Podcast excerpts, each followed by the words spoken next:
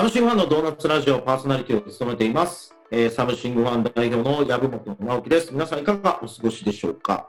えードーナツラジオもう11月に入ってきまして、えーもうね、紅葉のシーズンになってるわけなんですが、皆さんの周りどうですかね？えーと僕、実はあの大阪と東京行き来してるんですけども、なんか紅葉してないような、なんかこんな感じだったっけ？っていう、なんか突然冬になりつつある、そんなあの季節を感じるんですけども、この前ですね、あの北海道に行ってきまして、で北海道の、あの何湖だったっけな、洞爺湖、洞爺湖、えー、洞爺湖っていうね、ところにバーっと行ったらですね、すごいもう、一面森林が紅葉していて、あやっぱりちゃんと寒くなるところはこんな感じで紅葉するんだなっていうね、改めてこの季節の移り変わりを感じてたんですけども、なんかこう、最近ちょっとこういう気候とかね、えー環境とか、まあ、こういったところをもう身近でもおかしくなってんじゃないのっていうね、えそういうふうに感じる機会が多くなってきまして、まあ、世の中的にはこのサスティナブルとか、えー SDGs とかですね、まあ、そういったことがもてはやされてるわけなんですが、まあ、サムシングファンもやっぱり動画の会社ですから、こういったなんか最先端のキーワードとかですね、最先端の取り組みっていうのには、非常にこうアンテナ高く、感度高く、えやっていくわけなんですけども、ま、ただ、ドーナツラジオではですね、そんな交渉の話は一切せずですね、え雑談を、え今回もお届けしていきたいなと、思っておりますので、最後までぜひご視聴ください。サムシングファンのドーナツラジオパーソナリティの籔本直樹です。えー今日もね、ドーナツラジオでは、えー動画の、えー活用提案を行っている動画 DX っ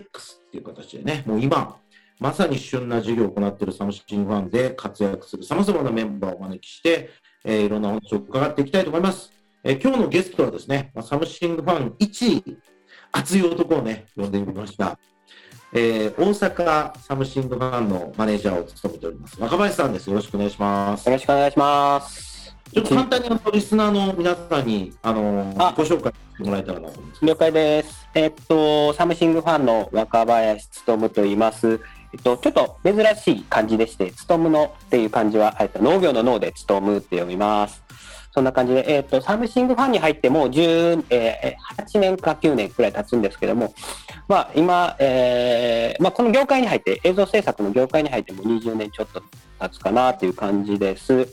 で、昨年ぐらいから、えっと、大阪の方をちょっと見るようになりまして、まあ、それまでもマネージャーっていう職だったんですけれども、大阪全体を見るっていうことになって、ちょっといろいろ、あの、忙しくなってきて、白髪も増えてきたなって思っております。以上です。はい、ありがとうございます。あの白髪がね増えてきたのは単純にもうおっさんだから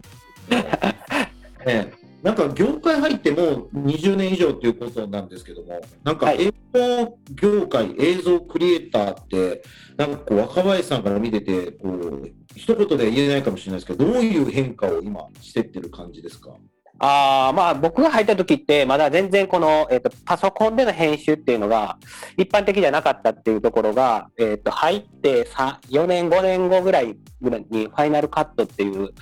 ソフトが出てそこから一気に変わったなっていうところです。とあとまあ本当に予算。予算が僕が入った時より10分の1ぐらいになってるんじゃないかなっていうところで、えっと、よりその動画を作るっていうか動画の需要っていうのが身近にはなってきてるかなって思ってます。で、その中で、まあ言うたら、えっ、と、変な話、えっ、と、誰でも作れるっていう時代には来てるんですけれども、そこでの違いをどうやって出していくか、もう、えっ、と、単にこのアイデアベースなのか、それともなんか、あの活用の部分までをこう提案するのかっていうところも含めて、なんか、えっ、と、今、今後、えっ、と、我々、サムシングファンが生き残っていくための、やり方っていうのをちょっと見見つけていって、えーまあ、業績を伸ばしていければなっていうような感じですね。のめちゃくちゃ、え、めちゃくちゃ頭良さそうでしょ？いますよね。いやいや、まあ、ラジオなんでちょっとあの頭良さそうにちょっと喋ってみたんですけど、なるほどどうでしょう？なんかこう本音の部分では、なんかはいはい動画制作の仕事をまあやろうと思ってやって、えーいろいろなんかこう動機ってあったと思うんですよ。なんか当初はおそらくなんか有名人に会えるんじゃないかとか、なんかこうミーハーな気持ちから入って、えーこう動画制作の仕事をするわけですけど、今、なんかどんどんどんどん新しいクリエイターも出たりとか、プラットフォームも出てきたりとか、価格もね、さっき言ったように10分の1とかなって、なんか実際その仕事としての魅力とか、あの今でもやり続けてる理由とか、なんかその辺、あとまあ逆に危機感じゃないですけど、あこういうふうなところはちょっとこ怖えなとか、そういうのってどうですか？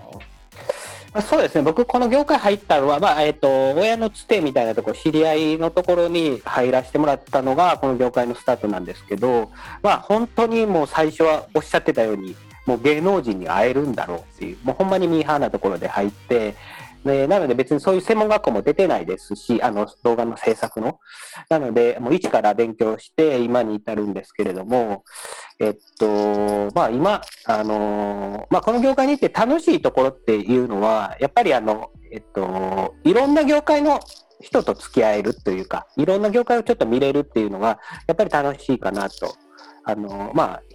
広く浅くではあるんですけど、情報の収集っていう部分は。でも、なんかいろんな業界があったり、なんか、あの、普段やったら絶対、あの出会えない人とかと出会えたりとかっていうのは、やっぱりこの業界の魅力かなとは思ってますね。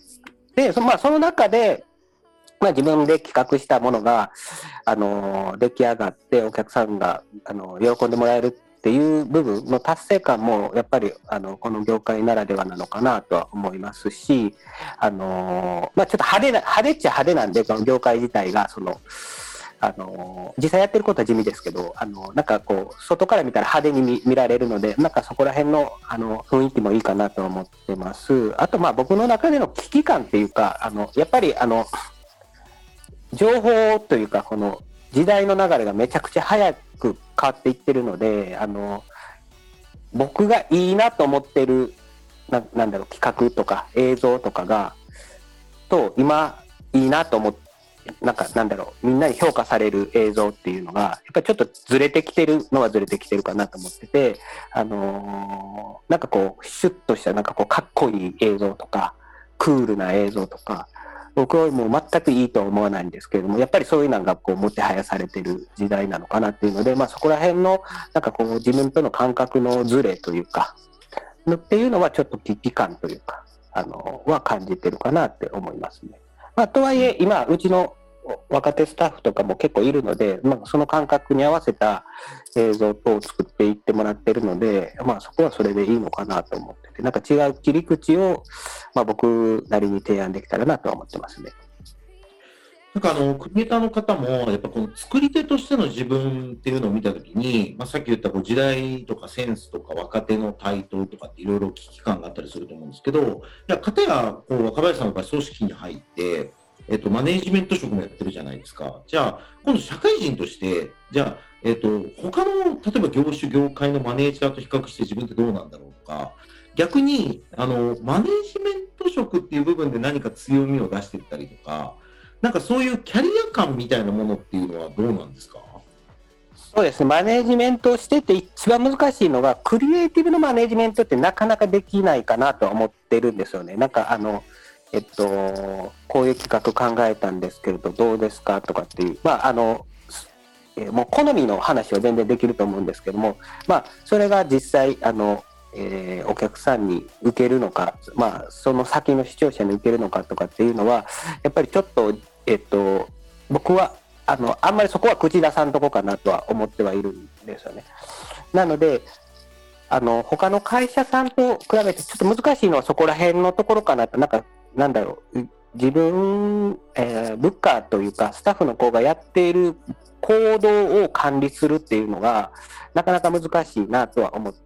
ます。あの単純にあの社会人としてのその、えっと、遅刻が多かったらその注意するであったりとか、あとなんか残業が多かったら注意するであったりとか、なんかそういうのは全然できるかなと思うんですけれども、そのまあ、コアな業務的なところは、あの、なかなかマネジメントはしづらいなとは思っているのが、まあ、あれですね。まあ、あとは、まあ、ちょっと相談をされたら、ここんな、なんかちょっといい企画、えっ、ー、と、お題があって、その中でなんかあんまり企画が思いつかないんですけど、とかっていう場合は、あの、僕なりのアイデアを渡すっていうのは全然できると思うんですけど、なんか、そういう意味でマネジメントってすごい難しいなとは思っってますね。まあ、あと、まあ、その、あとはもう会社の利益的な話のマネジメントはするんですけれども、して、より良いものを作るっていう、その感覚っていうのって、なかなか難しいなとは思ってるんですよね。やっぱりあの、それはいっぱいの人が関わって、いっぱい予算使ったら、それはいいもんはできるとは思うんですけど、まあ、組織という、まあ、会社という組織の中でやる以上、そこは考えていってもらわなあかんのかなって思ったり、だからそういう難しさはありますね。ありがとうございます。ちょっと後半もいろいろお話伺っていきたいと思いますので、よろしくお願いします。サムシンワンのドーナツラジオパーソナリティの山本直樹です。今日はサムシンワン大阪のマネージメント、マネージャー職を務めています若林さんをゲストにお話を伺ってます。前半ありがとうございました。なんかこう、マネージメントっていうね、ところのなんか難しさってお話があったんですけども、なんか実際サムシングファンでもこの役職者ってまあ何人もいるじゃないですか。で、さっきあのクリエイティブに対してのマネジメント、まあ、つまりこうアドバイスだったりとか示唆だったりとかをどうやるかみたいな難しさがあるとか、あとその予算、あの利益、え、どういう配分が正しいのかみたいなことが、え、なかなかこう言語化できてないって話があって、やっぱりあのこれからこう会社が成長していく上で、このマネジメントのそもそもルール、まあ、コアバリューだったり、なんかこうポリシーだったり、なんかそういったものが全員統一のものが必要なんじゃないかなっていうのは、ちょっと思ってたりするんですよね。で、やっぱりこう会社が成長するに従って、こういろんなルールとか、あのまあ、ルールっていうと堅苦しいですけど、なんか僕らこういうことをあの守っていこうね、こういうことを目標にしていこうねっていう共通言語みたいなものを作るにあたって、さっきあのクリエイティブの話もいただきましたが、あの品質管理っていうか、なんかあのさっきこういいものを作るのと利益を出すののバランスが難しいって話があったんですけど、これって多分どの業界もあると思うんですよね。なんか今日なんか例えばラジオ番組作ってますけども、まあもう本当に40超えたおっさんが一人で、えーと、ディレクターやってくれて、編集やってくれてるんですよ。で、これがね、もう本当に可愛いアシスタントもいて、なんかこう、綺麗な女の人がディレクターやってくれててとか、なんか受付もいてとか、なんかミキサーもいてとかだったら、多分素晴らしい番組ができると思うんですけども、まあ、こんな感じですわ。こんな感じなんですけど、演じでもね、もう、楽しいと思うんですよね。こうサムシングワンに入ろうかなと思ってる人とか、ちょっと動画業界興味あるなっていう人から見たら、まあ、楽しめる。まあ、つまり、品質として、えっと、まあ、十分だよねっていう。なんか、このあたりを品質管理っていう観点でも、なんか若林さん見られてるじゃないですか、会社の中で。この品質管理に関しては、なんかどんなふうに今こう自分の中で目的を言語化というか言葉にしたりとか、まあ、どんなポリシーで運用されてるんですか？まあ、この品質管理って、まあの部署の,、まあ、その責任者もやらせてもらってるんですけど、品質管理っていう名前から見ると、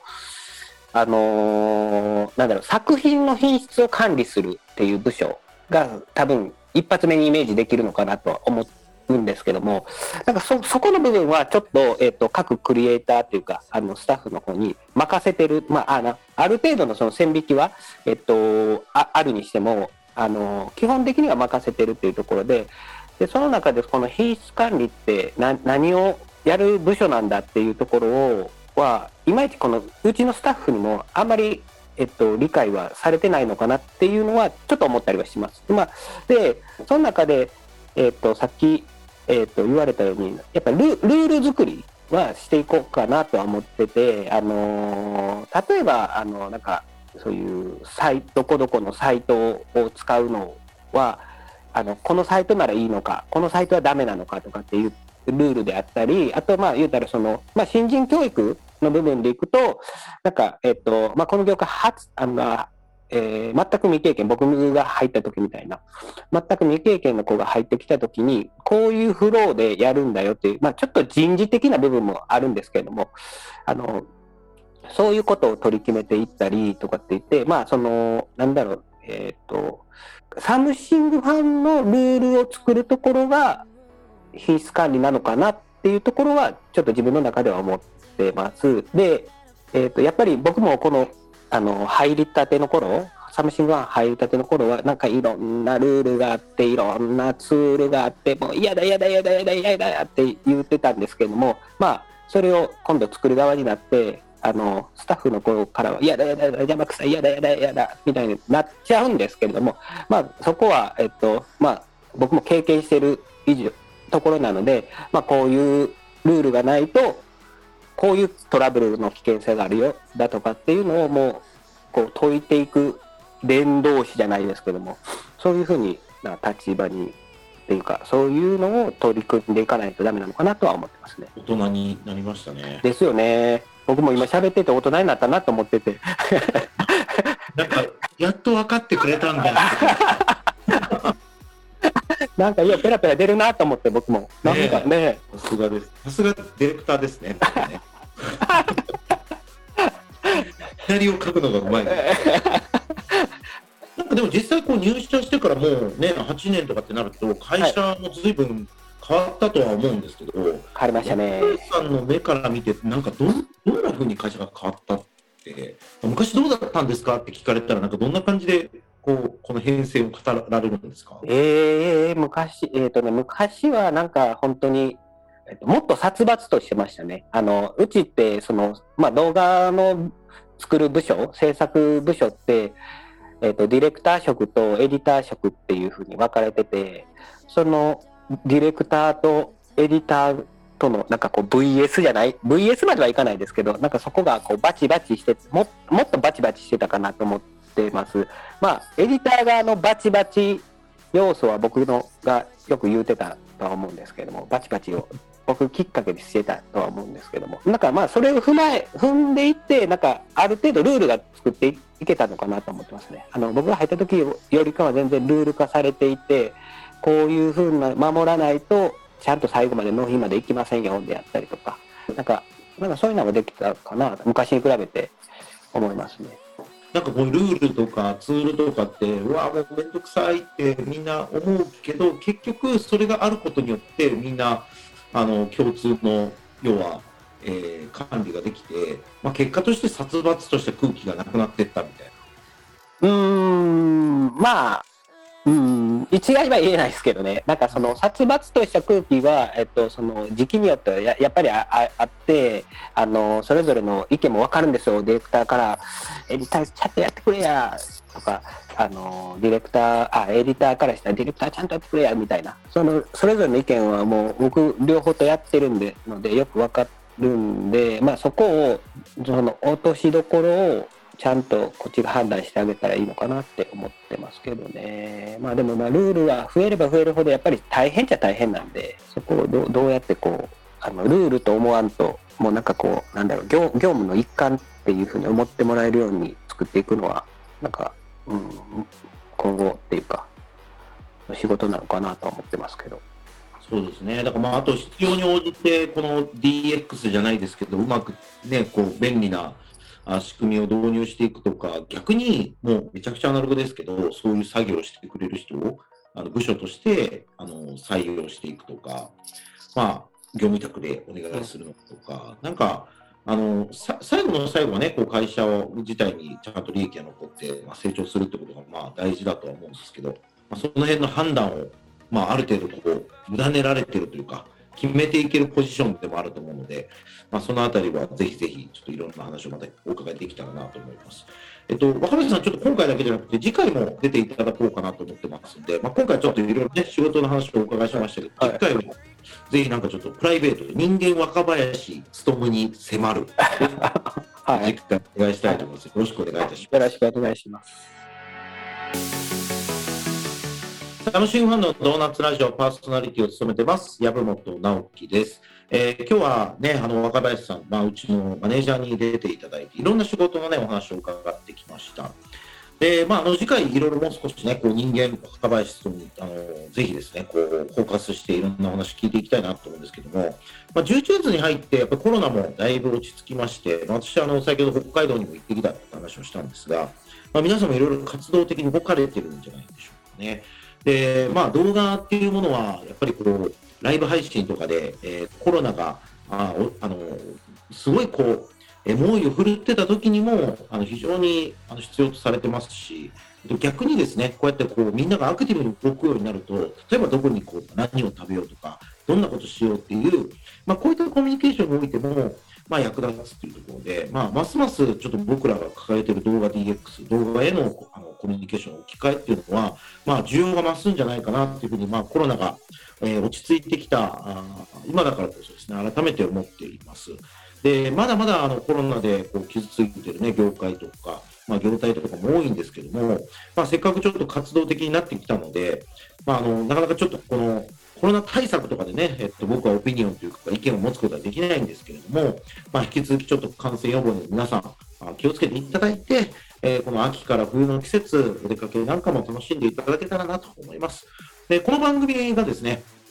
えー、ラジオで放送されているのが奈良県なんですけれども、先日、あの実はその北海道に行った理由の一つにですね、奈良県の奈良ドリーマーズっていうね、えー、V2 のバレーボールチームの試合が苫小牧でありまして、で、トヨタとの一戦ということで、まあ、当然トヨタ、強そうですよね。で、まあ、奈良県の地域チームである、まあ、奈良ドリーマーズがどこまで肉薄できるかということで、えー、見た、プロのバレーボールの試合自体は本当にすごくてですね、えー、奈良ドリーマーズの皆さんも頑張っていただいたんですが、まあ、結果はちょっと負けてしまったと。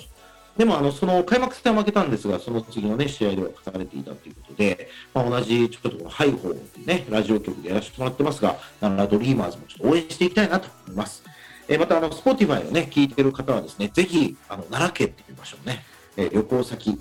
えー、の一つとして、えー、検討してもらえたらなと、えー、考えてますので、よろしくお願いします。えー、サムシンワン、あの興味持っていただいた方は、ぜひ、あのツイッターやフェイスブック、ウェブサイト、えー、いろんなところで情報発信してますし、あと僕はあの、山本社長ということで、えー、YouTube でもサムファンっていうね、えー、チャンネルをやらせてもらってますので、よかったらそちらの方でも、えー、ご視聴いただけたらなと思います。えー、ドーナツラジオご視聴ありがとうございました。